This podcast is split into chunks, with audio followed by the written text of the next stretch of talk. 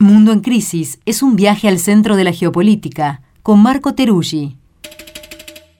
Un contenido especial de Crisis en el Aire que se transmite en vivo los sábados de 8 a 10 de la mañana por Nacional Rock, FM 93.7 y podés escuchar todos los domingos en formato podcast. Mundo en Crisis, un viaje al centro de la geopolítica.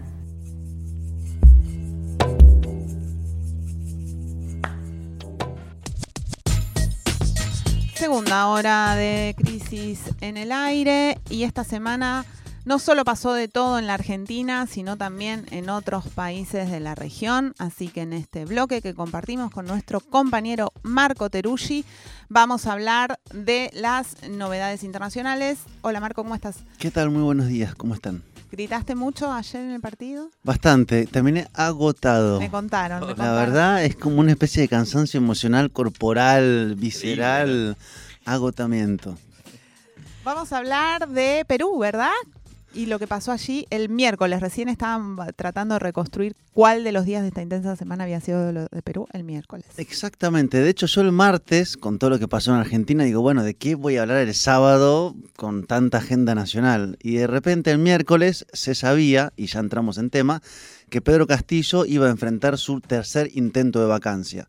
La vacancia en Perú es cuando el Congreso cita al presidente para destituirlo ya lo habían hecho dos veces, esta era la tercera. Eh, y no estaba claro si iban a reunir los votos suficientes. Tienen que juntar 87 votos y con eso pueden destituir al presidente. Lo cual en Perú ya es como una suerte de dinámica muy aceitada. Destituir presidentes con la figura de incapacidad moral permanente. Ese es el titular. Dura para siempre. Le cabe a, muchas cosas. Adentro de eso. moral. Sí, permanente. Por las dudas de que no, haya, no podés volver hacia atrás. Si inhabilitaste, inhabilitaste. Eh, ya se lo habían hecho a Vizcarra, la anterior, ya venía en esa dinámica y bueno, era una jornada que se esperaba, que fuera tensa.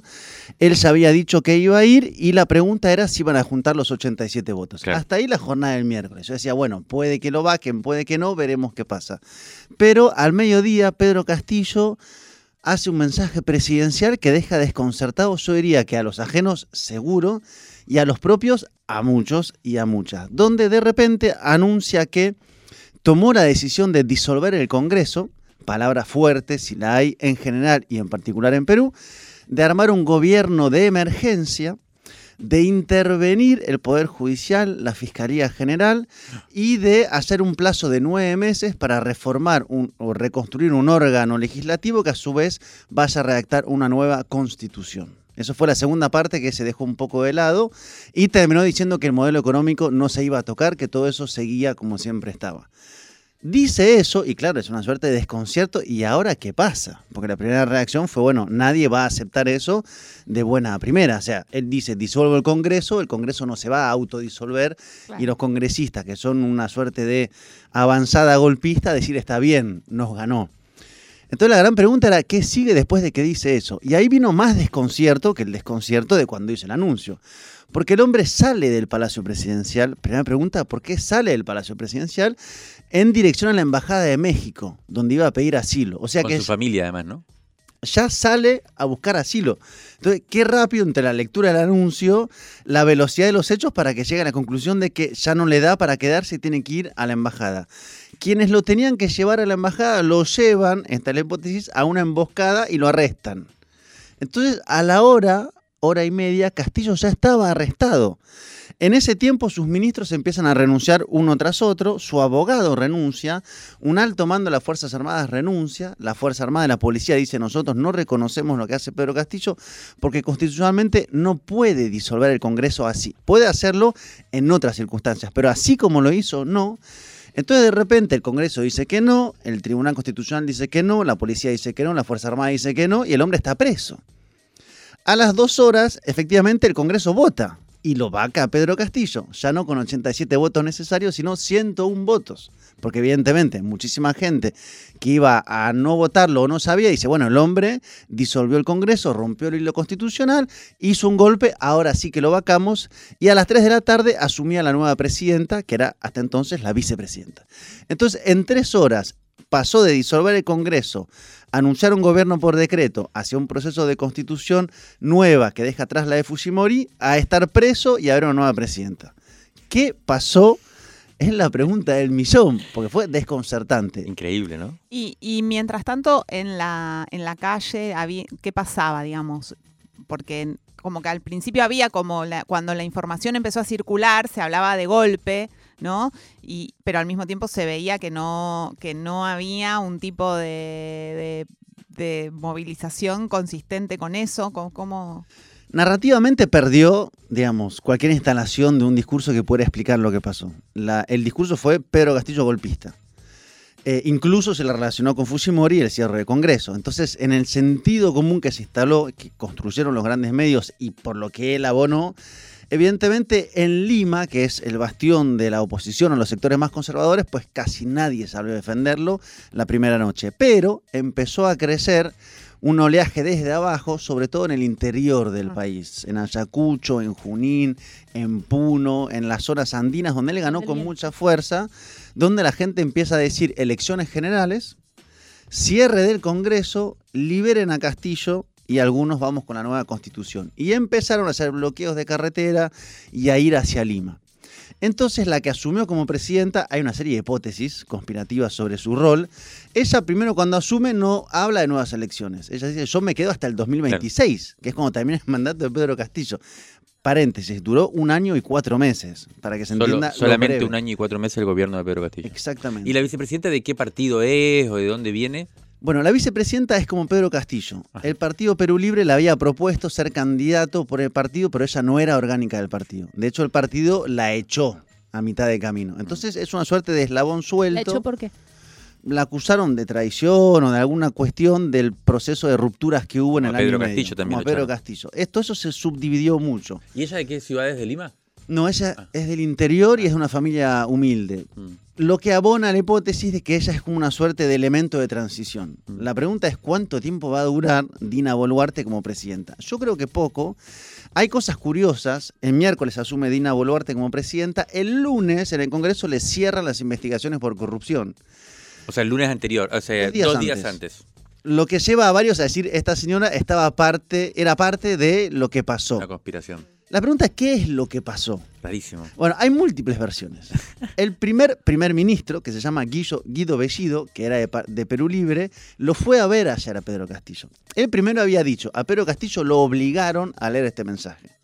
Porque con este mensaje tuvieron el argumento que necesitaban para vacarlo. Entonces él instaló la hipótesis de la obligación. Pero ayer cuando sale a ver a Pedro Castillo, dice, Pedro Castillo no se acuerda de nada. ¿Eh? Lo cual fue aún más desconcertante, porque esta idea de empezó a circular de que lo envenenaron. Yo estoy Como contando un capítulo de Black Mirror. Dice que le dieron un brebaje que lo, que lo. y que no quiere consumir ningún alimento en el lugar donde está detenido porque tiene miedo que lo envenenen. No, En este momento están intentando sacarlo. México aceptó el pedido de asilo de Castillo y quieren sacarlo. Entonces hay una pulseada muy fuerte diplomática para ver si puede salir Pedro Castillo. La presidenta, que como decía, no había dicho nada de elecciones, ayer dijo, si la sociedad y la situación lo amerita, o sea, si se va todo en un desmadre como está empezando a pasar, podríamos adelantar elecciones. No dijo si son generales, o sea, todo de nuevo, lo cual sería lo lógico tomando en cuenta la descomposición general, o solo presidenciales. Datos, eh, hay un rechazo del Congreso del 85% aproximadamente, ¿no? Entonces, es como una crisis muy profunda, eh, donde lo que menos se avisora es que se vaya a solucionar en un tiempo breve. Mm. Yo creo que Boluarte va a quedar poco tiempo, esa es mi hipótesis. Yo tengo la versión de que mm, eh, el, ante la evidencia de que lo más posible era que la- lo vacaran a- al presidente, hizo un acuerdo con los militares para llevar adelante este proceso de, bueno, cierre del Congreso eh, y demás, y que los militares en el camino lo traicionaron. Esa sería como una, una versión que viene de gente de allá de la izquierda, que apoya a Castillo, ¿no?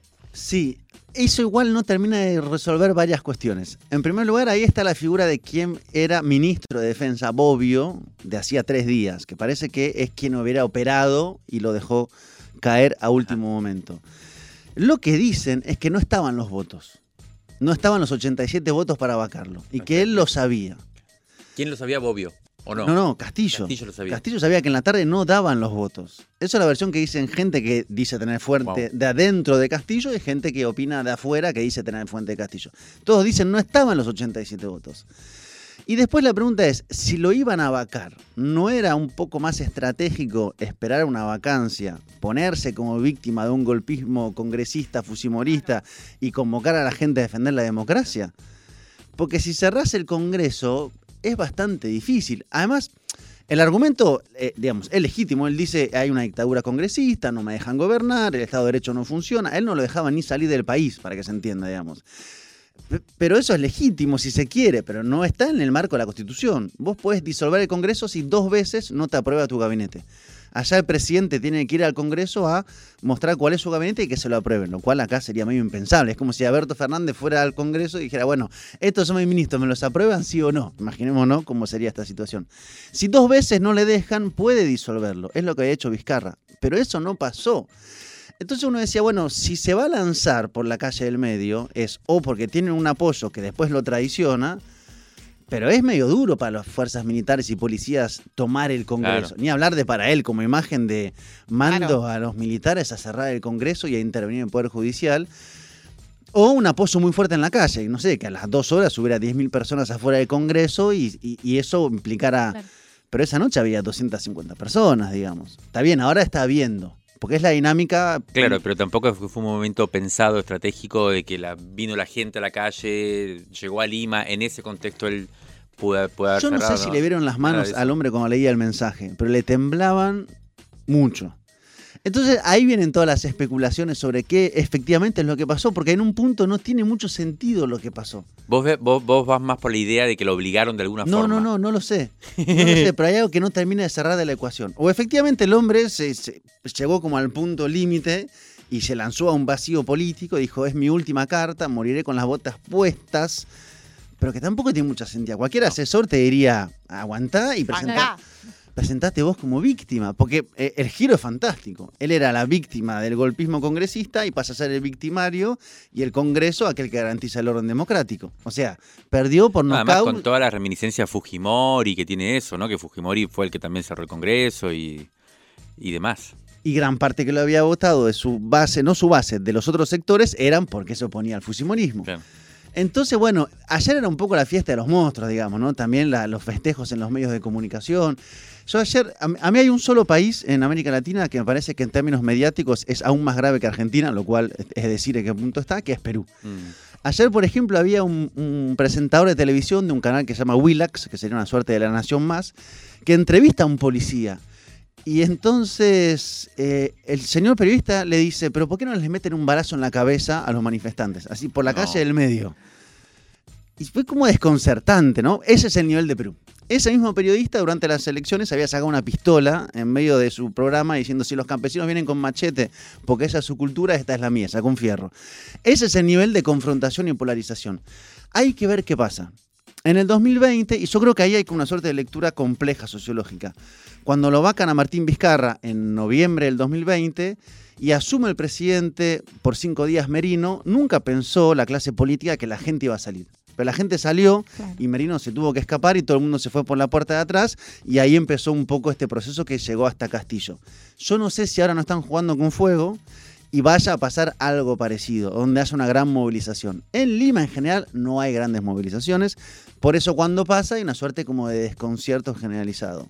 Pero por lo pronto está avanzando entonces. Esto que decías, como que va creciendo, parecería ir creciendo. En el la- interior, y acercándose a Lima. Entonces hay desde el jueves en la noche represiones en Lima. Uno puede ir viendo las imágenes, primero en, lo- en los grupos buscando por las regiones y después en Lima las diferentes eh, imágenes de represión. Hay que ver entonces cómo evoluciona. Lo más sano sería que llamaran a elecciones generales, que no quiere decir que le vaya bien a la izquierda. Digo, a todo esto. Verónica Mendoza dice que, que es una de las dirigentes de izquierda, Pedro Castillo cometió un golpe tipo fusimorista.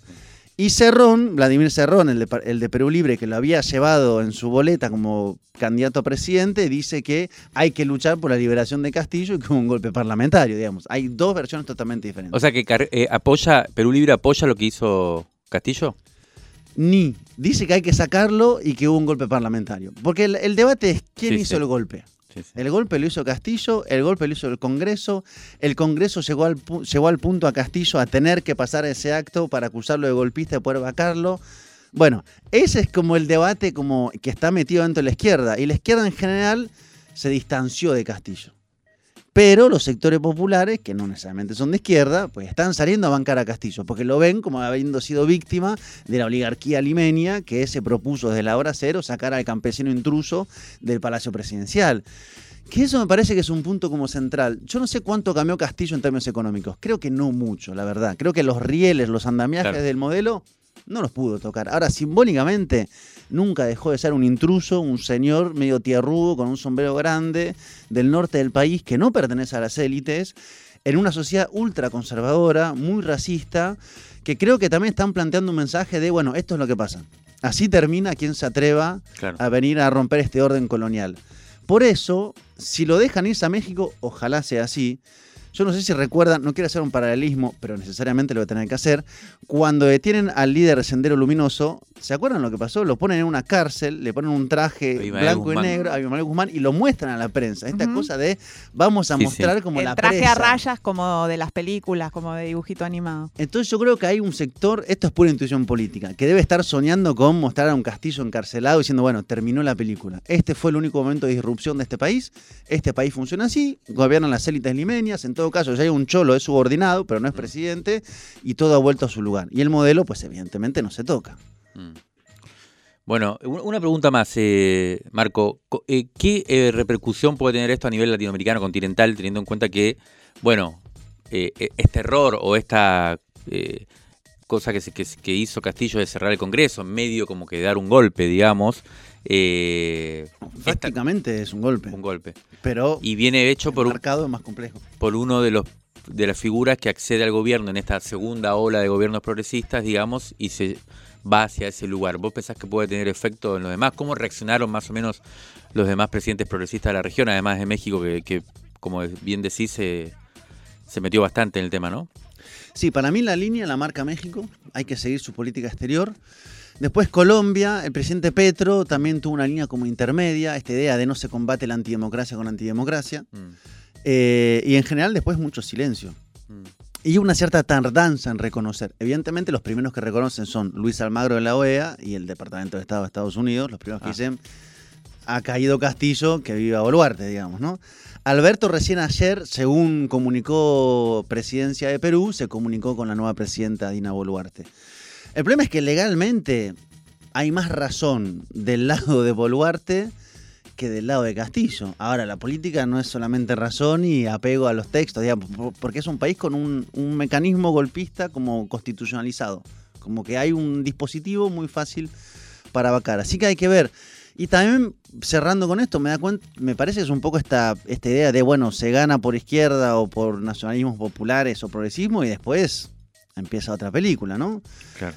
Y si uno ve el mapa completo, pues se da cuenta que los progresismos ganan y después lo que pasa adentro, bueno, hemos visto Chile su inmensa dificultad, hemos visto Castillo que ya cayó, para qué les cuento Argentina, ya lo estuvieron analizando, entonces, ¿no? Se gana, está bien, está el mapa completo, está el momento como que bueno, el Twitter ponemos el mapa lleno de rojo, después lo que hay adentro de cada país, pues evidentemente es más complejo y para cerrar con la conexión, una cosa es llegar al Palacio Ejecutivo y otra cosa es tener el poder. Y el poder funciona por carriles invisibles. Excelente. Marco, muchas gracias, Che. Eh, vamos a seguir el tema. Mañana en el newsletter seguramente algo meteremos, así que si quieren eh, suscribirse ahí gratuitamente lo pueden hacer a través de nuestras redes. Eh, un abrazo grande y nos vemos entonces el sábado que viene. ¿Cómo no? A ver qué pasó en Perú.